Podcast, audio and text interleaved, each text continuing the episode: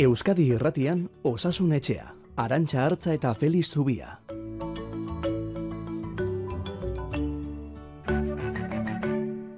Kaixo, egun onda izuela denoi, mengara bai, osasun etxean, amarrak arte Euskadi Irratian iganderoko legean zer modu zaudete. Bueno, e, osasuna sustatzea denon lana eta ardura dela aldarrikatuz, egin dute aurreko bi egunotan biltzarra donostian. Eta ari begira hasiko dugu gaurko saioa, ze geu ere geure txikian horretan saiatzen bai gara igande goizetan Euskadi Irratian, ordu erdiko tartean, osasuna sustatu edo, behintzat e, zaindu edo horretan saiatu, gehien gehienetan zuek irekitako bideari segiz.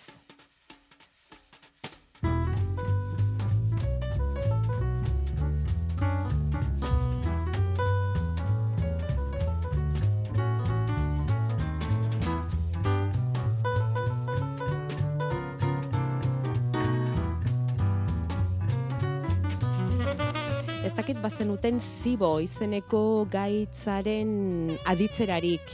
Bueno, mm, ba, esteetan sortzen diren arazoak dira eta gu gaur ezagutu edo sakonduko dugu gai hori. Tiroidesari lotutako arazoen artean, oinetako kalambreak direnean zer egin liteken galdetzare badago, gure asmoen artean.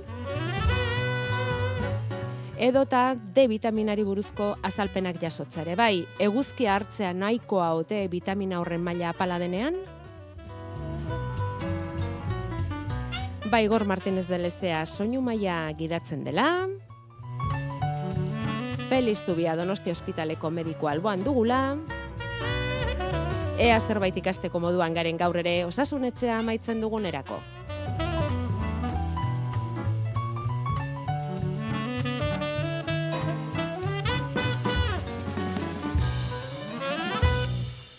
Osasun biltzarra egin dute esan dugun bezala aurreko bi egunotan Donostian, Osasuna Euskalduntzeko elkarteak antolatuta eta Osasuna sustatzeko ardura denona dela gogorarazi dute biltzar horretan.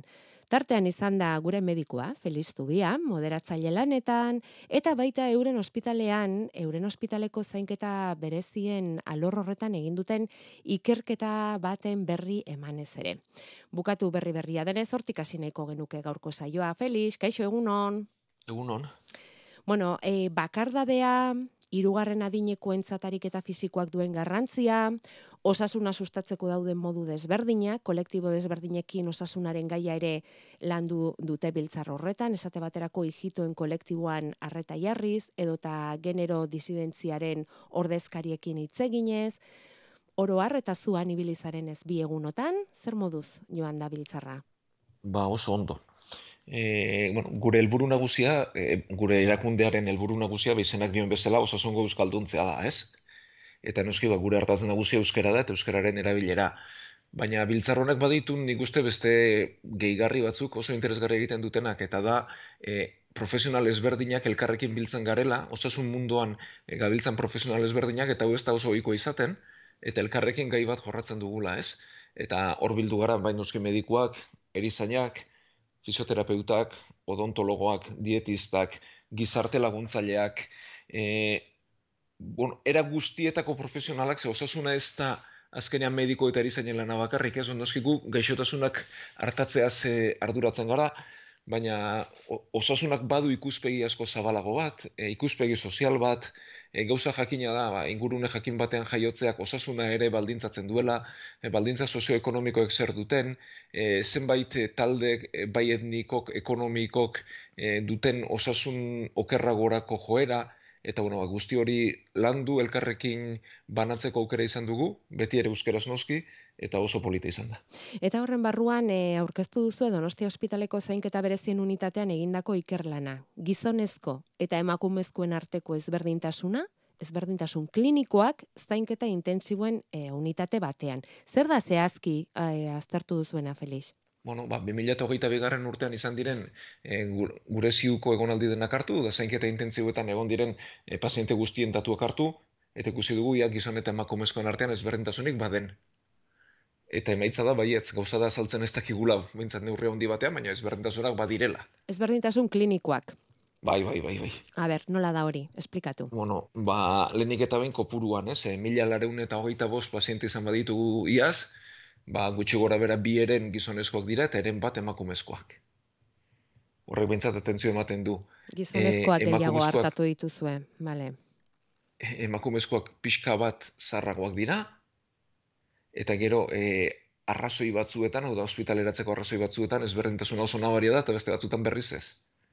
Hau da, e, gizonezkoek e, gehiago dituzte politraumatismoak, bueno, hau esplikatu dezakegu ez, autoistripuak nagusiki gizonezkoetan gertatzen direla, hori ulertu dezakegu, bat bateko heriotzak ere gizonezkoetan gehiago dira, eta ere ulertu dezakegu, ba, bihotzeko gehiago daudelako gizonezkoetan, eta beraz bat bateko heriotzak gehiago ere bai, baina beste gauza batzuk azaltzen ez dakigu, hau da, zergatik infekzio larriak, shock septikoak gehiago gertatzen diren gizonezkoetan emakumezkoetan baino, eta alde handiarekin, eh? Euneko irurogeita marrin guru gizonezkoak dira, eta euneko geita emakumezkoak. Ba, ez dakigu zergatik. larriak, bale. Bai. Mhm. Eh, arnaz gutxi egitasun, hau da, arnaz hartzeko zailtasunak, ez dakigu zergatik gizonezkoak gehiago diren. Azaldu liteke tabakismoren eraginagatik bakarrik, baina alde izugarria da, ez? Ez dakigu. Eta beste gaitz batzutan berriz, ez dago alderik, ez? Buruko hemorragietan, iktusetan, orduan esaten duz, bueno, ez dakigu zer dagoen, baina hor bada fenomeno biologikoren bat, Mhm. hori azaldu lezakeena, baina ez biologikoa bakarrik, ez? Sozialare izan liteke, izan litezke ohitura toksikoak, izan litezke e, bestelako elikadurak, e, izan liteke gidatzeko modua, izan litezke laneko osasuneko edo ziurtasun kontuak, bueno, ba, prebentzioaz ari garenez, guzti hori aztertzeko dago, guk lehen arrastoa jarri dugu, ez dakit e, barroeneraino edo azkeneraino iristeko modurik izango dugu, baina lehen arrastoa bai. Lehen da biziko arrastoa jarro duzue, eta sakonagoko ikerketa bat egin beharko litzateke, ba, arrazoia zeintzu izan litezken, eta bar, e, mm, erabaki alizateko, ezta? Eta hau, ez zergatik egin duzue, biltzarrari begira, edo ez dakit, zuek ere informazio hori eduki eta agian egunen batean baliagarri izan dezakezuelako, edo agian beste ospitaleren batek ere erabil dezakelako, edo... Bueno, eh, azkenean urtero memoria egiten dugu, ez, gure jarduraren memoria, eta memoria prestatzen ari ginela konturatu ginen alde hau bazela, ez? Eta, bueno, ba, batetik biltzarra delako borretarako prestatu genuen, baina beste alde batetik beti dagokigu galderak egitea, ez? Ez eta erantzunik ez izan. Da, Hortik hasten hori da, ez? zientzialaren lehen lana da, ez? Bai, hori, hortik hasten da, galderak egitetik, hori da. Eta, bueno, ba, baliatu dugu galderak sortzeko, eta ikusteko ea benetan aurtengoa bakarrik den edo hurrengo urteetan betetzen den, beste ospitaletan zer gertatzen den, bueno, ba, ikerketa lerro bat hor dago, Mm. ba, ez dakit guk heltzeko modurik izango dugun, edo beste norbaitek, baina behintzat hortxe gelditzen da. Mila laureun eta hogeita bost paziente, bi mila eta hogeita biko datua da urte osoa kontutan hartuta, ezta? Bai, Guztira, gutxi gora bere guk egunean Bai. lau ospitaleratze ditugu gure unitatean, eh? bai, bataz beste, hori daukazue kontatuta, bale. Bi mila eta hogeita bia, oraindik ere COVID-aren eragin txiki bat bai, lehen bila bai, betetan ez? bai, otsailean bai, gainontzean ez. Bai, gainontzean ez. Eta hor, lanean zenbat denbora daramazuzuk? Donosti Ba, ospitaleko ne- ziur? neuz- lehen Bale. urtea kanpoan egiten dugu, Mhm. unitatera 2000 garren urtean. 2000 garren urtean, bueno, jo dezagun hogei urtetik gora daramatzezula. Badaukazu orduko daturik, Feliz? Zenbate... Ez. Ez, ah, ze pena. Ez, eh, orduko memoriaren ze- bat behar bada Bai, izango litzateke, baina, bueno, kopuru asko handitu da, eh? bai, geroz eta jende Bai. gehiago iristen da uzira, hori jakin genuen azken finean, ez? Bai, Azken Bai, urteotan, hori dudarik ez da, eh? bai, ez? Bueno, Mhm. eh, neulandean hasi nintzenen ziu zarrago bat geneukan, eh, hogeita lauekoa, Hogeita lau oe, bai, un- une honetan eh, berrogeita zortziraino iritsia gaude, bikoiztu egin da orduan, bikoiztu egin du unitatea, Mhm, eta mhm. bueno, eh, eskaera geroz eta handiagoa da, egia da tratatzeko aukera ere bai, eh, ez du zerikusirik orduan egiten genuenak gaur egiten dugunarekin, ez teknologikoki ez ditugun tratamentuetan egiteko moduan, baina era berean, ba, gizarte zarrago batean gaude, gaixotasun kroniko gehiago dituenak eta bai era bat aldatu da. Eta langileak, Felix? Ba, erizaintzan ratioak edo e, izan beharreko proportzioa jarrita daude. Oda, e, ziuetan e, bi erizain, oi, barkatu erizain bat dago bi pazientekiko, eta hori mantentzen da. Eta medikuetan behar bada proportzioan hainbeste ez, e, handitu da plantilla eta igotzen joan da. Baina, bueno, hor badakigu gainera tokatu zirela urte zail batzuk, e, plaza kopuru etzela handitzen, eta behar bada kopurua ere handitu da, baina egonkortzen maila asko jetxi da, ez? Eta behin-behinekotasun handiarekin tarte horretan, ea orain konpontzeko moduan gaian. Eta pazienteak iristen ziren egoerari buruz, esan dezakegu bilakaerarik egon dela? Baita ere, e, nik uste orain, e, askoz lehenago batzen ematen dela okertzea, e, lehen kasu larriagoak genituela, adibidez, autoistripu askoz gehiago genituen eta istripu larri gehiago genituen, hori aldatu da, e, gaixotasun infekziosoak adibidez, shock septikoak asko sokerrago iristen ziren, e, orduan ikusten genituen eta gaur egunia ezinezkoa da, baina e, IESA zutenak hau da, e, giza immunoskazia muturreraino garatuta eta infekzio larriak zituztenak, gaur egunia ez da gertatzen. Ez? Eta, bueno, hori bai, adina gora egin duela, eta bestelako, el, Ja. hainbeste gaixotasun oinarrian zituzten pertsonak ez genituen ikusten. Mhm.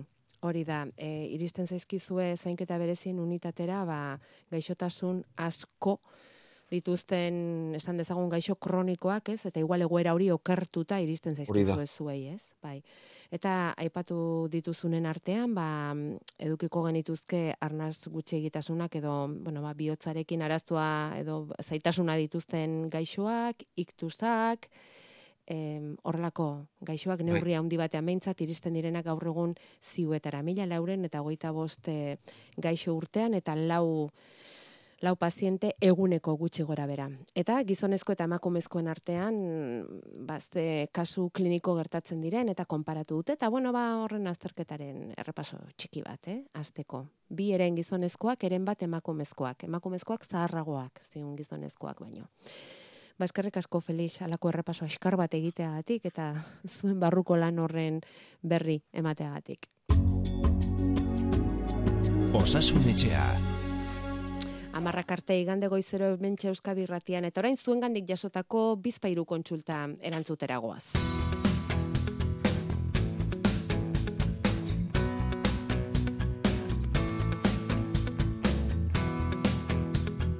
Gure e-maila osasunetxea abildua eitb.eus. Kaixo lagunok lehenik eta behin zorionak egiten duzuen saio ederrarengatik eta Felixek alduenean zibo gaixotasunari buruz hitz egitea gustatuko litzaidake sintomak eta tratamendua. Mila esker eta ondo izan.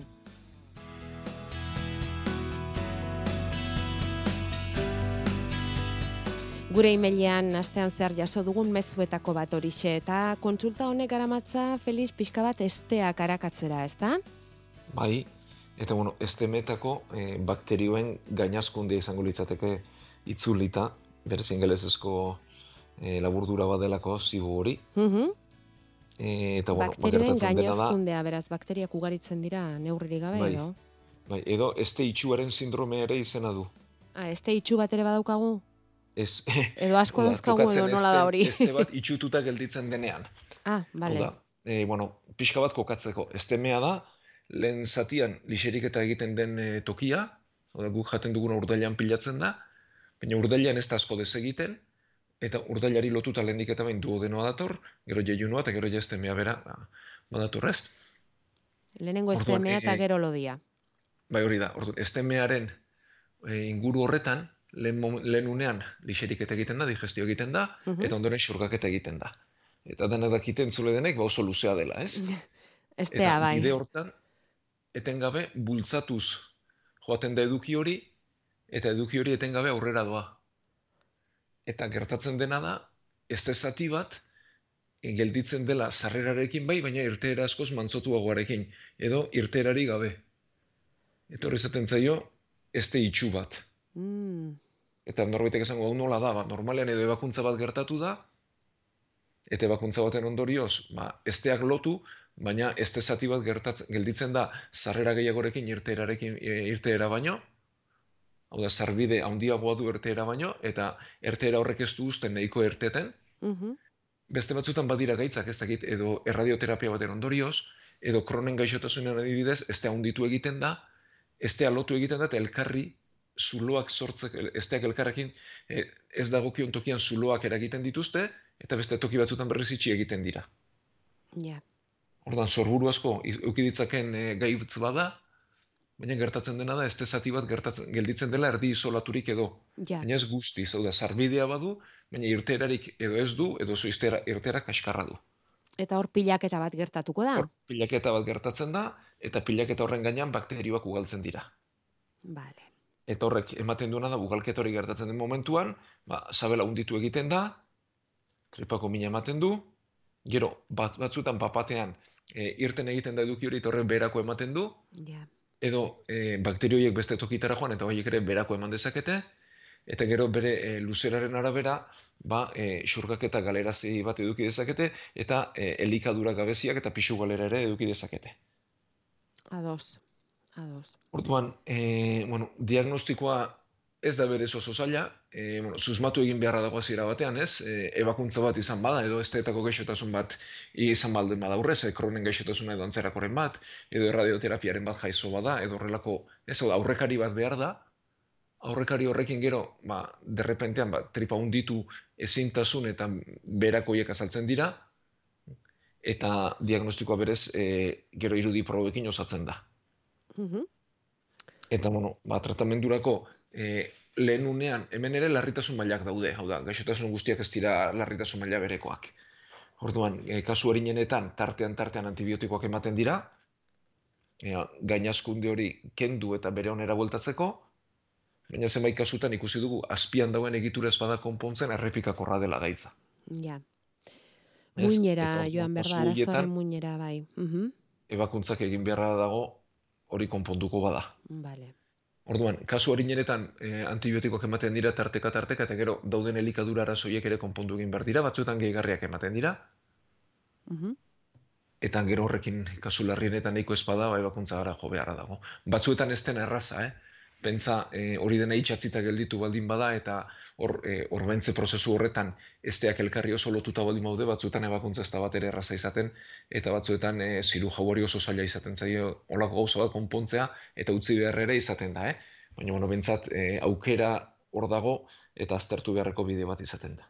Bueno, ba, espero dezagun e, gure entzule honi nahikoa izatea zalpen hori, eta ala espada, ba, ongi dakizun on gauden, eta segi gurekin harremanetan idazten edo egokiena zaizun moduan eta segiko dugu.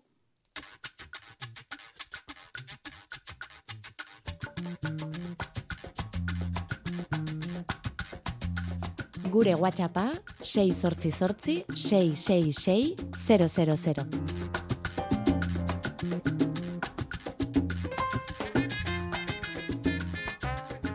Saioak dirauen bitartean, hortxe jasotzen ditugu zuen mezuak. Eta inguratu zaigu irurogeita bosturteko emakume bat osasun etxera tiroxina eta kortizona hartzen ari dela esanez, panifo pituitarismoa poskirurgikoa, hain zuzen ere, duelako. Eta mm, horrekin batera, bueno, e, igual Feliz hasi beharko dugu esplikatzen hori zer den, ez? Bai, bueno, e, ulertzeko, gorputza ulertzeko e, oso gaixotasun interesgarria dau. E, garunean, garunaren espialdean daude hipotalamo eta hipofizia. Bai. Eta hori dira, e, hormonak, gure gorputzeko hormonak erregulatzen dituztenak eta martxan jartzen dituztenak. Hau da, e, tiroideak bere hormonak sortzen ditu, baina horrek erregulatua behar du, gehiagizko eta edo gutxiegizko jarduerarik ezin du izan, eta hori garunak egiten du gauza bera gure sexu hormonekin, gauza bera gure e, giltzurrun gaineko hormonekin, hor e, kortizola daukagu, eta kortizola behar dugu bizitzeko, ez? E, gorputzari martxe ematen diona da, eta egituratzen duena da, e, hormona gehiago ere badira, baina pentsa ba, gauzaia gehienak garunean ditugu, eta hormonen kontrola ere garunean daukagu. Bai. Eta hori, azpialdean dagoen bi egitura egiten dute, hipotalamoa eta hipofizia. Bai. Eta emakume honi, e, beste arrazoiren bategatik, ebakuntza bat egin behar izan zaio, eta ere murretan kalte bat sortu zaio, pentsa tumore bat izan duelako edo antzerako gauzaren bat, eta erdiko, hau da, abiarazle edo erregulatzaile diren hormona hauek falta direnean, ondoren hormonak ere ez dira sortzen. Mm. Tiroide guruinak ez du hormonarik sortzen, garunak agintzen ez diolako. Vale.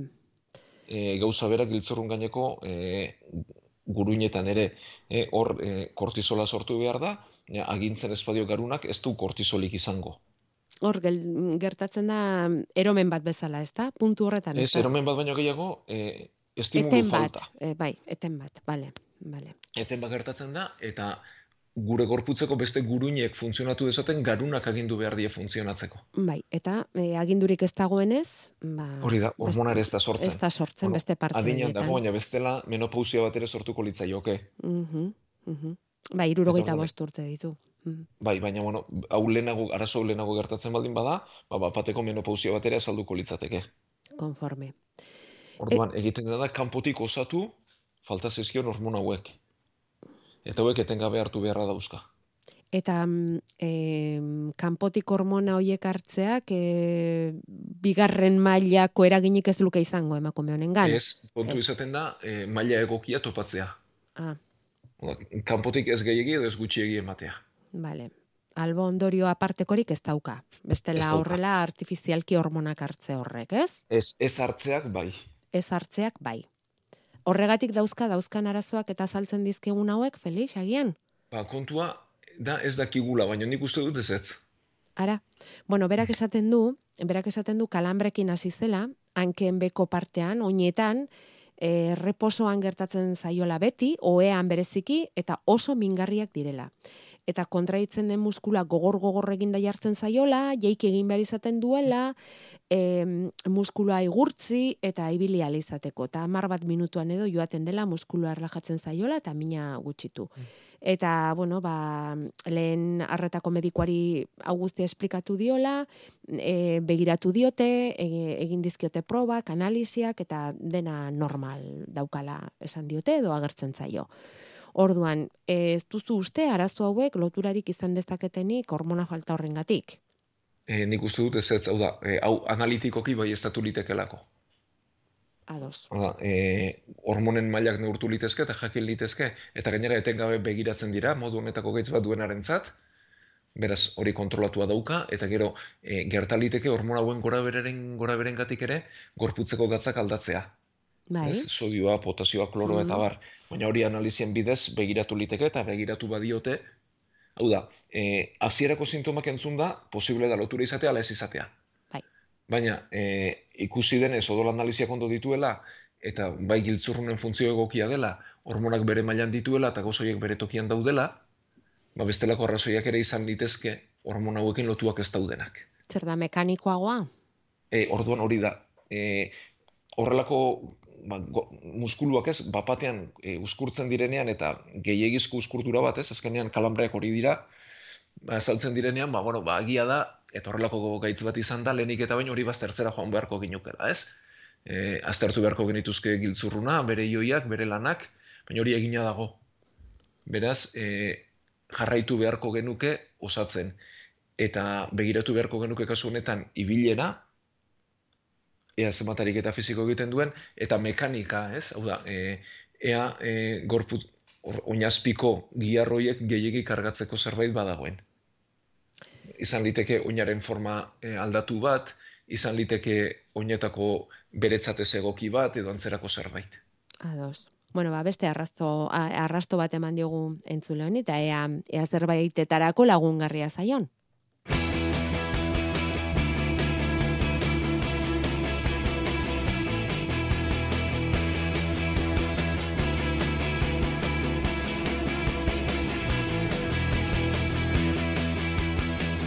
Osasun etxea, igande goizetan, Euskadi irratian.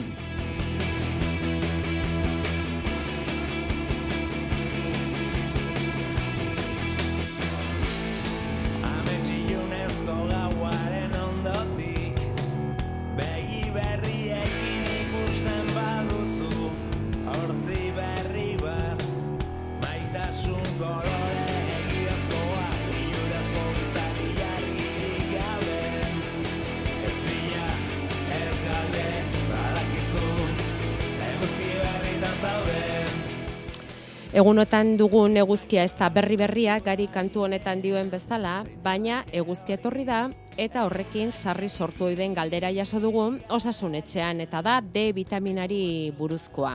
D vitamina justu antzean ibili ohi dut, eta horregatik eguzkia denean saiatzen naiz alik eta gehien hartzen. Egunotan adibidez paseoak egiten ditut kamiseta urtzean, eta siesta ere bai eguzkitan, eta Osagarriren bat hartu beharko al nuke, Felix. Azaldu da.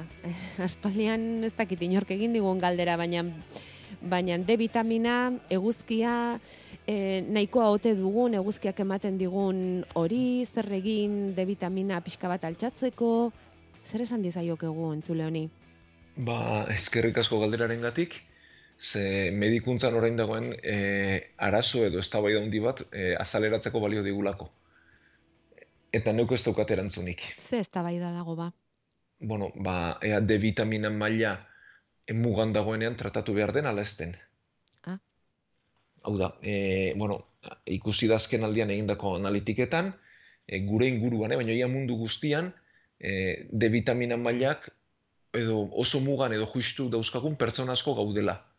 Ikerketa batzuk diote euneko berrogeita marra, beste batzuk ia euneko irurogeita magosterainora iristen dira.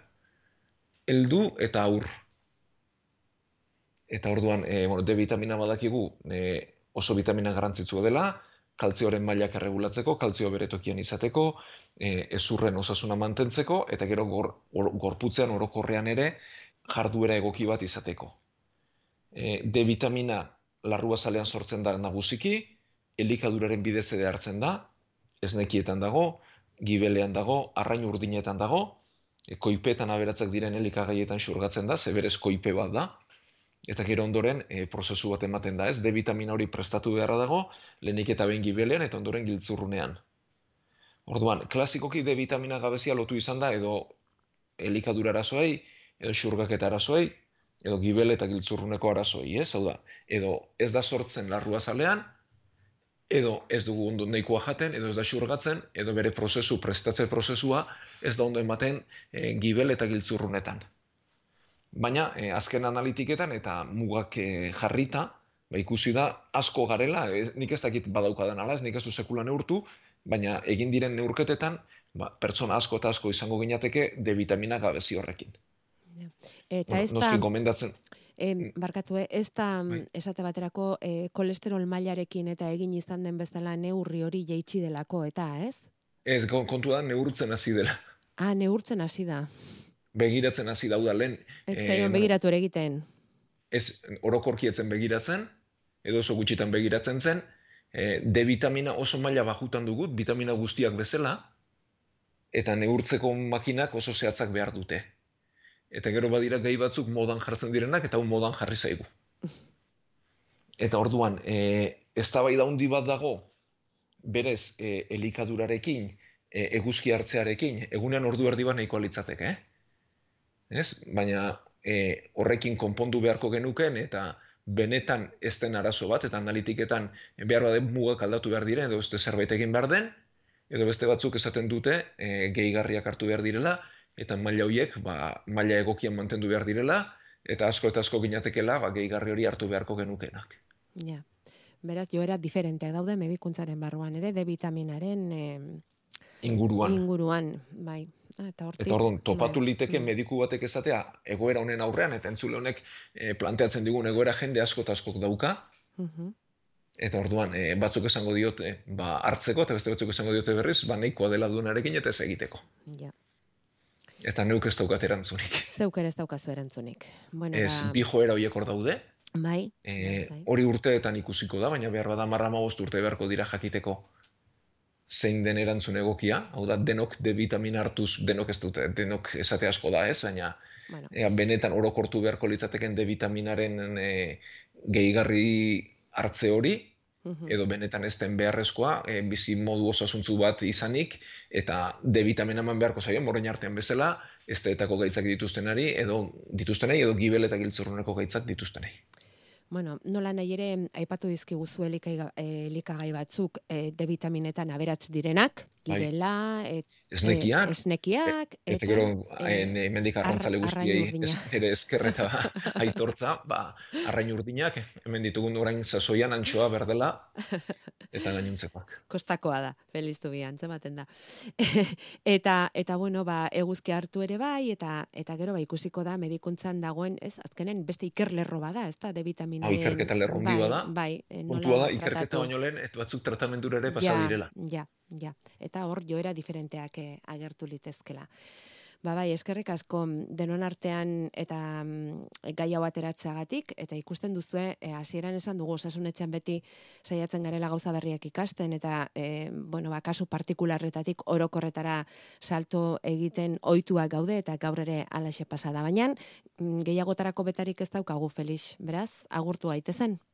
Bai, no eskerrik asko, e, zuen gaiak ekartzeagatik eta denon artean ba, gure programa zaretzen laguntzeagatik. Eta datorren astera arte.